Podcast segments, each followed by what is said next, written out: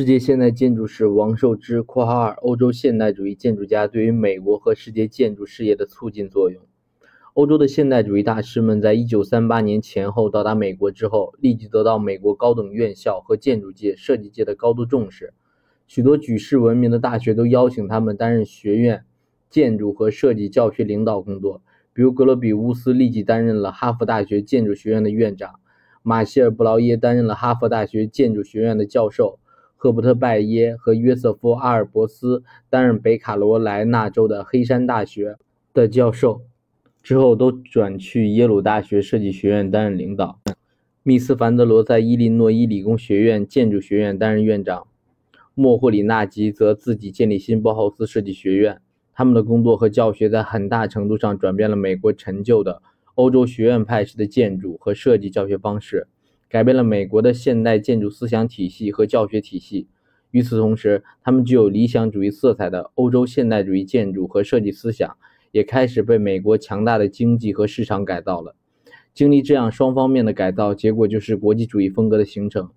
以往的研究往往集中于欧洲现代主义建筑对于美国建筑造成的影响。而忽视了美国巨大的市场力量对这些欧洲现代主义大师造成的影响。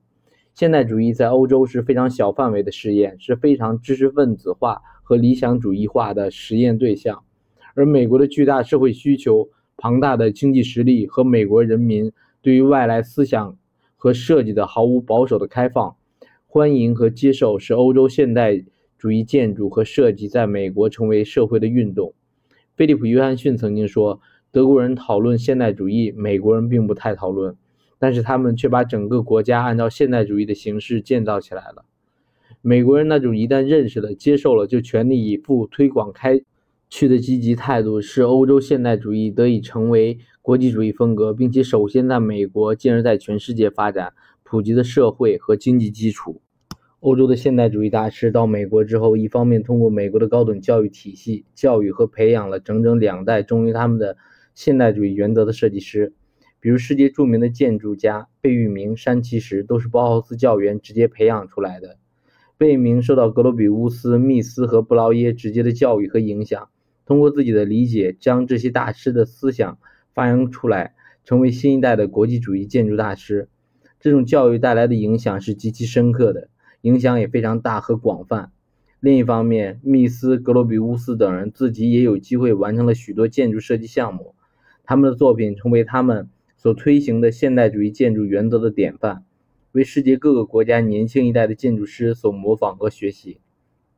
自从密斯在1957年设计纽约的西格拉姆大楼之后，国际主义风格就具有一种可以量化、便于遵循的规范，尺度上讲究比例，强调少即是多的极限主义原则，反对一切装饰、冷漠和严肃的几何形式。玻璃幕墙结构成为了整个西方国家建筑的楷模和样板，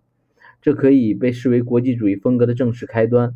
这栋三十多层的黑色建筑屹立在曼哈顿的中心，冷漠地宣告国际主义风格建筑运动的来临。与其说是一栋商业大楼，还不如说它是一个国际主义建筑的宣言来的合适。一九六零年代以来。随着美国高等学院中由欧洲现代主义大师亲手培养出来的第一批学生进入建筑设计的行列，国际主义风格在美国和其他西方国家得到全面推广，达到高潮。